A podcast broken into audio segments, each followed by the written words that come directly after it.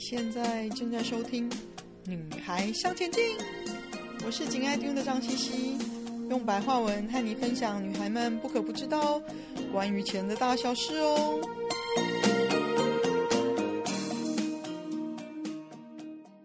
欢迎收听第九十七集《预知通货膨胀的指标 PPI》。我们在第八十八集里，通货膨胀怎么看仔细呢？当中跟大家分享了 CPI 消费者物价指数的重要性和如何解读。不过 CPI 比较是一个事后的指标，就是通货膨胀已经发生了，已经影响到我们的荷包了，我们才察觉。那其实有一个通货膨胀的先行指标，可以帮助我们预知通货膨胀的来临。那这个指标就是 PPI。PPI 是什么呢？PPI 叫做 Producer Price Index，也就是生产者的价格指数，文言文又称作趸售物价指数啊，或者是叫做 Wholesale Price Index（WPI）。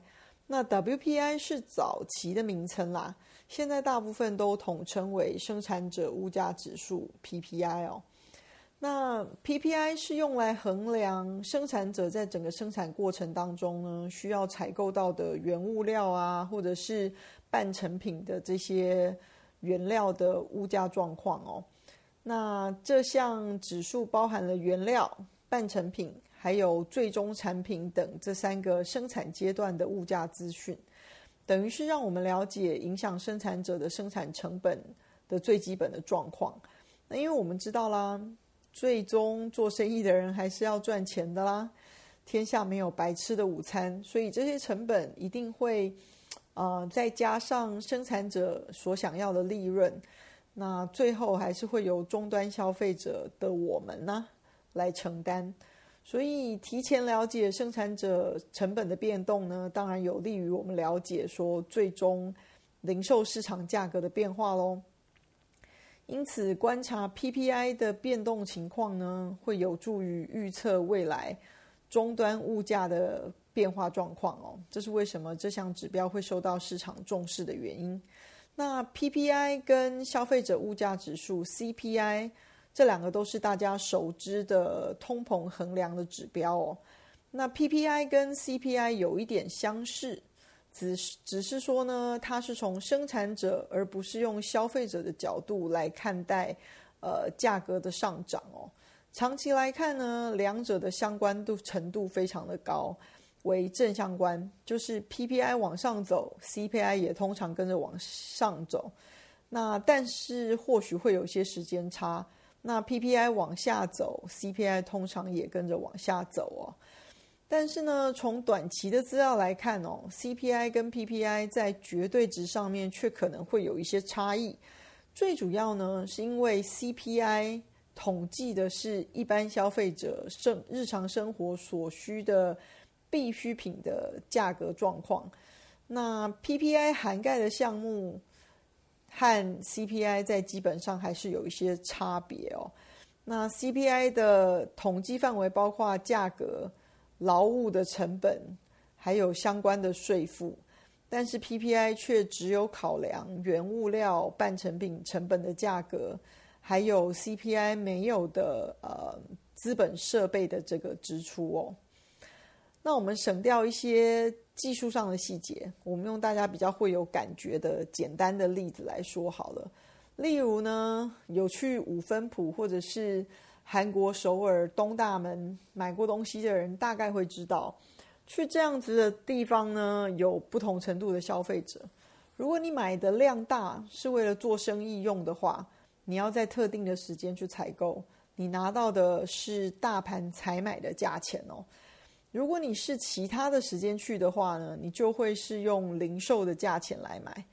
那生产者物价指数 PPI 就比较接近大盘采买的价钱，或者是称为总代理或者是总经销的价格哦。这个价格就比较接近生产的成本，可能会是出厂之后的第一手价格。那在这样子的比喻里面呢，消费者物价指数 CPI 当然就是那个你只买一两件的零售的价钱喽。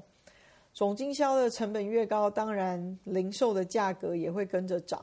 但是呢，总经销不一定会马上把成本转嫁给消费者的零售价格，会有一个时间差啦。因为中间会有怕影响消费者购买意愿的考量嘛。嗯，总经销的成本越低，比如说最近日币跌了这么多。但是日本进口的货物零售的价格并没有马上跟着降下来，还是会看市场的状况有一个时间差。希望这样子的比喻会让大家更清楚一点。那在实际的应用上呢，由于 PPI 资料公布的时间比 CPI 还要早几天哦，因此市场的分析师通常会利用 PPI 报告里面。最终产品的物价波动状况来预测即将公布的 CPI 的状况哦，而 PPI 当中呢，原料跟半成品的物价统计也能用来预测未来可能的通膨状况。通常市场会看的是 PPI 指数相较于上个月还有去年同期的变动来判断通膨通膨的情况，而不是实际的数字。现在是八月，所以美国劳工部在八月十一号公布七月的生产者物价指数。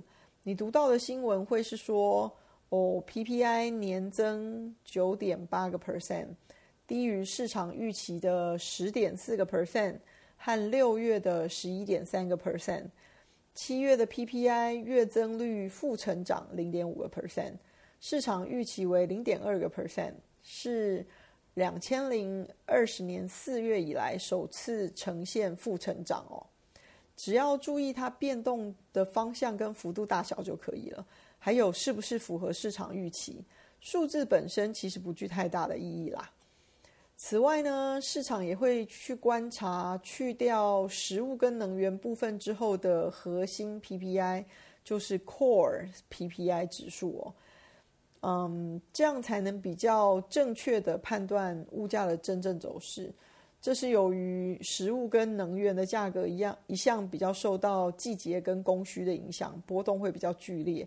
那我们前面在提呃 CPI 的时候，也有提到核心 CPI 也是用同样的方法哦。一般来说呢，比较高的通货膨胀率，大部分是指两个 percent 以上，连续超过两个 percent，通常会使消费者呃的消费意愿减低，而使得公司生产的公司的收益下降，因此呢，PPI 跟 CPI 就会往上走。嗯，这样子的状况对于股市哦，或者是固定收益的市场，就是债券市场而言，都不是好的消息哦。尤其是在景气循环的高峰，若是出现通膨可能升温的征兆哦。央行通常就会采取紧缩的货币政策，譬如升息，来防止景气过热，降低通膨。那升息这件事情对于股票市场整体来说，尤其是个大利空哦。我们现在的市场状况就是呢，各国都是以美国联准会为首，那各国央行大多是跟进美国联准会的利率政策走势。只是幅度上会根据各国自己的状况做一些调整。那因为通货膨胀率居高不下，美国联准会已经做出两次大幅升息的决定哦，因此市场受到很大的影响，已经下跌了很长一段嘛。一直到最近呢，六月和七月的 PPI 还有 CPI 数字已经告诉我们，或许美国政府做出许多措施来帮助 PPI 跟 CPI 降下来，已经可以看到效果了。我刚好前几天跟我的 banker 呢，就是那位用我的书的理论去比赛得冠军的那一位哦，通过电话，因为本来我是请教他一些我要办的手续上面的事情，那到后来呢，他反而问我对市场的看法。他问我说：“难道我不觉得市场还会再跌好大一段吗？”我倒是很直白的跟他说：“我没有那么悲观呐，我觉得市场上下波动幅度大是一定的。”但是长期来说，我还是觉得它是会慢慢往上走的。短期来看呢，我也没有那么悲观。最主要是因为这几个月以来哦，美国政府释出储备的战略原油的部位来补充市场的需要，所以让原油价格下来了一些。还有政府暂时地方政府暂时减免征收原油税的这个措施哦，这些都让呃因为原油供给出问题而高涨的 PPI 跟 CPI，因为原油其实占了 PPI 跟 CPI 很大的一部分，那有往下走的迹象哦。另外呢，美国十一月要选举啦，当然也会避免给选民有日子难过、经济大幅衰退的印象嘛，人之常情。所以到了年底前呢，再像之前的大幅升息造成市场股市大跌的机会，我觉得也会减少一些，但是还是会升，只是说幅度可能是持平或者是少一些而已啦。对市场来讲呢，没有意外符合预期就是好事。目前市场预期九月升息两码，就是五十个基点，你就把它当做零点五个 percent 来看好了。一码其实是零点二五个 percent 啦。那目前市场预期九预期九月升息两码，就是零点五 percent 的几率是大概五十三点五个 percent。那升息三码就是七十五个基点，零点七五个 percent 的几率是四十六点五个 percent。所以接下来这一个月就要看九月的就业数字 PPI 还有 CPI 喽，来推断最后一次升息。那接下来从现在到年底，就是需要持续观察，这就是日常读国际或者是财经新闻的累积啦。新闻原油价格会不会因为没有刚刚提到的啊一次性的原油补贴措施而价格回升，或者因为美国政府最终还是需要买回来那一些放出去的战略性原油的安全库存，而又把原油的价钱买上来？另外，粮食的供给有没有因为最近夏季的各地的大火、干旱，还有水灾、大雨的状况影响？这些都会影响到 PPI 和 CPI，进而影响到央行们决定利率的走势哦。所以总结，PPI 为什么很重要嘞？因为通货膨胀相关的数字 PPI、CPI。可能是仅次于就业数字之后的第二大受市场关注的指标，因为它有助于投资人推断货币政策的未来方向，还有利率的走势。PPI 可以让你在做投资决定的时候发挥多重的功用，因为它可以作为 CPI 的领先指标。当生产者面临通货膨胀的环境的时候呢，会把这些上升的成本转嫁给零售商，然后转嫁给消费者。PPI 跟 CPI 从不同的角度让你感觉整个通货膨胀的蓝图跟趋势哦。尽管消费者物价指数 CPI 的变化对身为消费者的我们很重要，但是呢，观察 PPI 可以让你更确定 CPI 变化的原因。如果 CPI 的成长速度比 PPI 快得多，这种状况可能就是通货膨胀之外的原因喽，导致零售商要赶快提高价格。然而呢，如果 CPI 跟 PPI 只是同时间上涨，或者是时间差很短，零售商只是试图维持他们的营业利润而已哦。今天的分享就暂时到这里喽。希望有带给你一些新的发想。听完记得赶快给我们一个评价。有空和你的闺蜜们分享《女孩向前进》哦。